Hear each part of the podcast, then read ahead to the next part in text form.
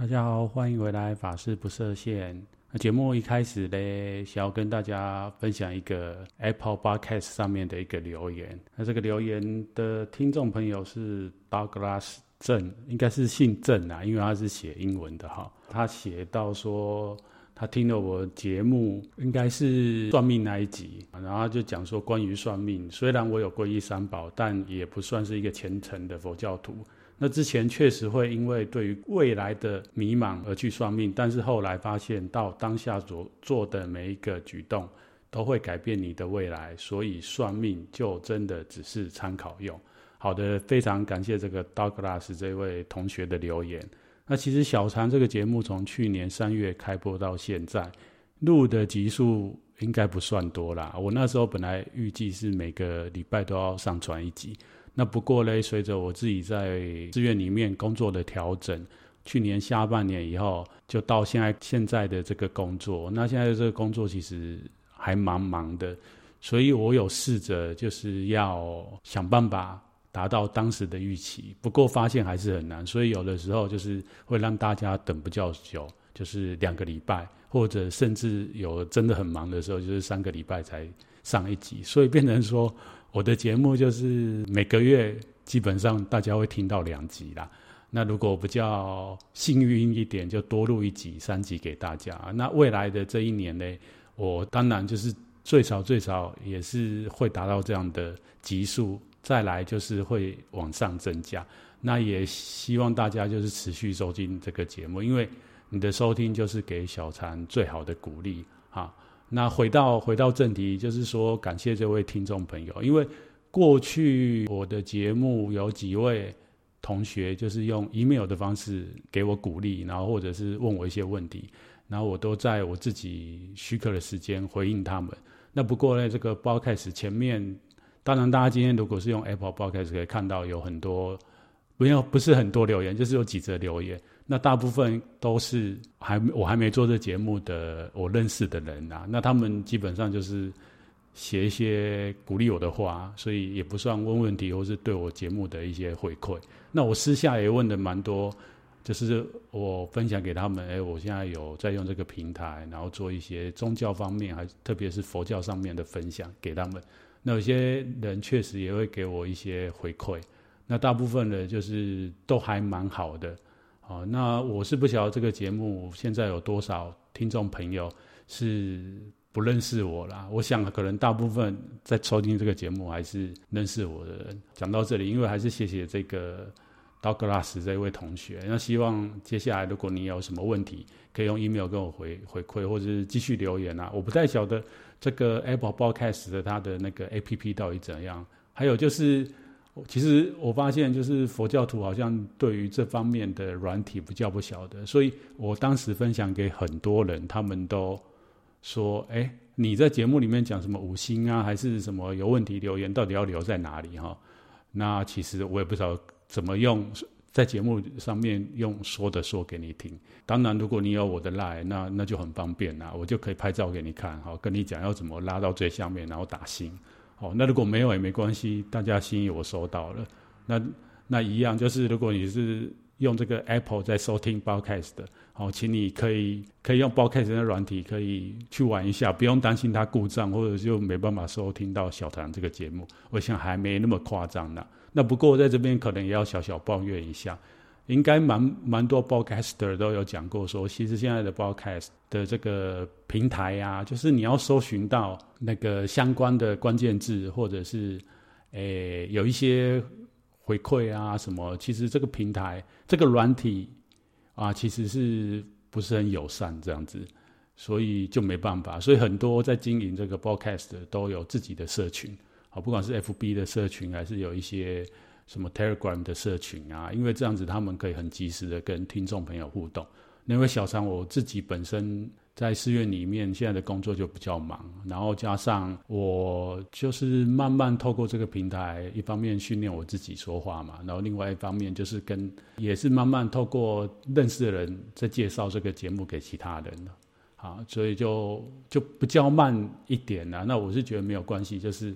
Hold you 顶 on day，就是大家慢慢可以收听我这节目，然后我就会有新的东西进去，所以我也不急着说，例如开社团啊什么，好。当然，还有一个认识我人都知道，就是小禅现在在服务的这个团体呀、在台湾算是蛮大的道场。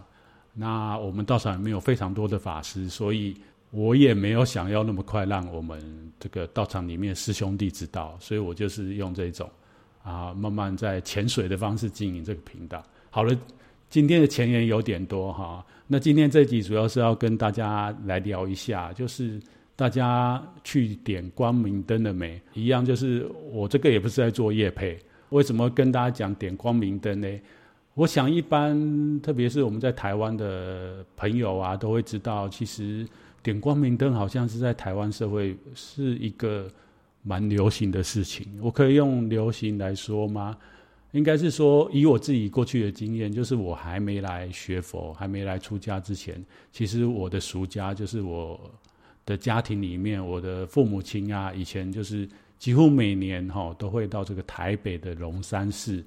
去点灯哈。那点就是所谓的光明灯嘛。不过呢，今天就是我稍微看了一下，其实现在点灯的项目非常多种哈。大家也知道，就是像去年开始这个疫情啊，所以我想今年的这个各大的寺庙啊、宫啊、庙啊，在点灯可能又多了一项，就是所谓的平安灯。然后还有就是小孩子要考大学，或者是学生要去考高考，或者是一些技师考试要去点什么？哦，没错，就是点这个智慧灯。所以其实有各式各样的灯，现在是在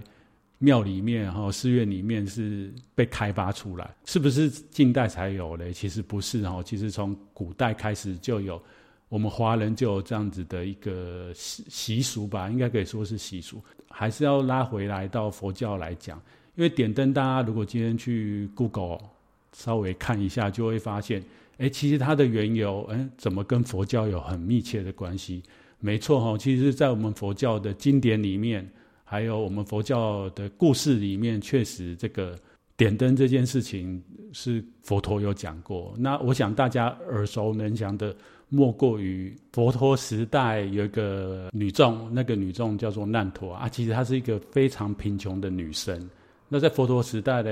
有一天这个难陀这位女生看到释迦牟尼佛在当时的社会国只树给孤独园哈，我们佛经里面常常出现这个场地哈，这个地方那时候的国王啊，还有国中很多百姓都去供养佛陀跟。佛陀的僧团很多比丘众哈，去供养他们。那这个贫女呢，看到了，他还想要去做这件事情。不过因为他非常的贫穷，所以他就把他头发剪了，然后拿去卖一点点的钱，拿到一点点的油，然后就拿这一点点的油到这个金色里面去，怎么样？就是去点灯。那点了以后，结果这些国王啊、大臣啊，还有国中这个很有钱的人，用很多的油点，点到最后，哎。因为油总是会消耗，到最后就是灯就不不熄了嘛。不过这个难陀这个贫女，她用一点点油，这个灯却一直亮着。然后隔天大家就非常惊讶，跑去问佛陀说：“哎，这个这盏灯为什么会一直亮的？的这个因缘呐、啊？”那佛陀就跟大众说法嘛，就说这个贫女其实是过去世曾经有在过去无穷远。以前的佛出世的时代，那他他其实有要去供养，不过当时呢，因为他供养的时候，然后有不好的因缘，所以他当时其实是很生气，还骂了佛，以前的佛，所以后来他就得得到果报，就是这一世是贫穷。不过呢，他当时发的这个想要供养的心没有变，到这一世释迦牟尼佛成佛的时候，他来供养。那他供养，虽然他就是视线没有钱的这个果报，不过他的那颗心，真诚的心，却怎么样？就是神通很广大。虽然，诶，在这个事项上面，我们看到他的油是很少的，因为他没有钱，他用去卖头发来点这个灯。但是最后呢，他这个诚心啊，哈，让他这个灯是一直都没有熄灭啊，就是因为这样的因缘，所以我们今天去查，诶，这个点灯这个。因缘到底是什么呢？大家都会去讲到这一点。那其实，在佛教经典里面有很多点灯的观念。那大家也知道，就是佛教里面有所谓的很多经典嘛，三藏十二部里面还有一部经是这部经叫做《佛说施灯功德经》。大家如果有兴趣，可以打这这几个字哦去搜寻，里面就讲到点灯其实是可以得到一些所谓的利益。那这些利益有哪一些嘞？大概可以跟大家分享一下，就是像什么身无病苦啊，然后我们的声音很柔柔软、很美妙。那还有就是眼睛很明亮啊，然后可以看到很细微的东西。那还有再就是相好庄严，然后我们的这个意念就是没有没有污染的。然后有什么衣衣食充足啊，佛光普照啊，永断无明，就是一些非常吉祥的内容。好，这个是在这个这部经里面讲的。同样，在宗教世界里面，其实小常前面有一集就讲到说，这个火的概念，其实，在宗教世界里面，这个火就代表光明。那今天点灯其实也是一样啊。其实不管是古代的这种要点这个酥油的灯，乃至今日的这个 LED 灯，哈，不叫环保 LED 灯，其实都是怎么样？这一种光明的象征。那光明呢，其实就是在宗教的这个含义里面，或深层的意识里面，是会照亮我们的灵魂和我们的身心。那还有就是前面有讲到之前的这个花火节那一集，我有讲到火跟宗教的关系嘛。像日本，他们每年夏天这个盂兰盆节的时候，在京都的山上都会点这个点火啦。然后那个火当然是有不同的字，它有不同的含义。当然他们那个点灯的意思，就是要引领农历七月来到这个世间的呃另外一个世界的众生，他们要回去他们的地方。所以灯也是有一个照亮或者是引导的意思，所以大家可以用这样方面去联想，哎，为什么要点光明灯这件事情？还有就是可能一般的这个华人的民间信仰或是民俗的说法，就是说我们每个人都是叫元辰神嘛，我有点不太清楚他们的用字啦，哈，反正他就是说，哎，透过点这个光明灯，其实是可以。让你的这个元辰光彩啊，然后身体健康啊，然后前途光明啊，诸事顺利，所以其实都是大同小异的概念。就是说，在佛教里面，佛经里面讲的这个点灯，它的含义跟可能我们华人比较熟悉的道教，哦，他的观念还是一些民俗信仰，其实都是类似，只是用词不一样。这个大家大概。透过这样解释，希望大家可以了解。那另外一点就是比较特别，就是在一般的道家或者是道教的思想里面，民间信仰思想里面，我们人就所谓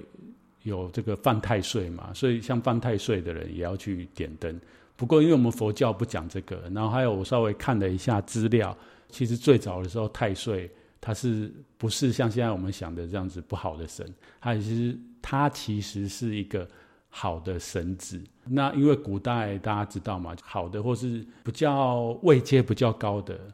或者是说在人间的位阶比较高，就是什么皇宫贵族啊，乃至皇帝呀，啊，好，我们不能跟皇帝用同样的名字，哦，就是这个皇帝的名字当中的有的字，在平民百姓之间就不能用，所以一样，今天就是在这个天界。今年是你的本命年，这个太太岁其实就是他的气势很高，攻无不克，战无不胜的这个状态之下，其实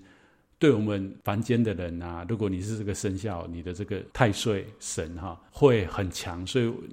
因为有时候的观念就是太过强了怎样，物极必反嘛，就是他会煞到你，所以就是要去安太岁。就是后来。这个我们慢慢有这样的一个宗教的演化，那因为这样子，所以就会连接到要点灯这一件事情。好，就是可以透过点灯来帮助我们怎么样去安太岁，应该是慢慢就是变成这样的一个连接。那今天就再讲回来说，哎，其实点灯的这个历史，从古时候或是原始的宗教就有这个光跟火代表着光明嘛，哈，然后平安顺遂，我们把它做这样的解释。那刚刚前面讲的，我们现在到近代、当代以来，因为我们的宫庙除了这个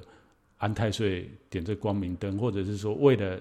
接下来的一年能平安顺遂、身体健康，我们去点灯之外，另外就是说我们现在有很多灯，那这些灯是不是因为宗教团体就是要有收入，然后他去所谓的不能说巧密巧立名目啦，就是他。为了迎迎合这个众生的需要去开发出来的灯嘞，其实有一个灯在唐朝的时候就出现了哈。那这个灯就是唐朝的时候，为了他们要提升这个读书的风气嘛，所以很多人都会把小孩子送到私塾去，或者是学堂去上课。在入学的时候，首先就是要举办一个开灯的仪式。诶，这个父母亲会先将做好的这精巧的小花灯带到学校去，然后请一位。博学多闻的这个老先生啊，老的老师啊，就是非常资深的老师，去替孩子点灯，然后象征这个孩子未来的前途会很光明。所以这这个这样的一个习俗，就是所谓的开智慧灯。其实今天我们去点这个，可能去道教庙点文昌帝君前面去点这个智慧灯啊，哈，或者像日本他们有所谓学问之神，到这个学问之神去。祈求考试顺利呀、啊，其实都是类似的意思，不是说现在才有，其实是古代就有了。那就回到说佛教哈，佛教其实当时从这个印度传到中国的时候，据历史记载，就是在东汉的时候，那东汉有有一个皇帝汉明帝呀、他当时就是为了要让大家哈可以到佛教寺院去求法啊，然后还有。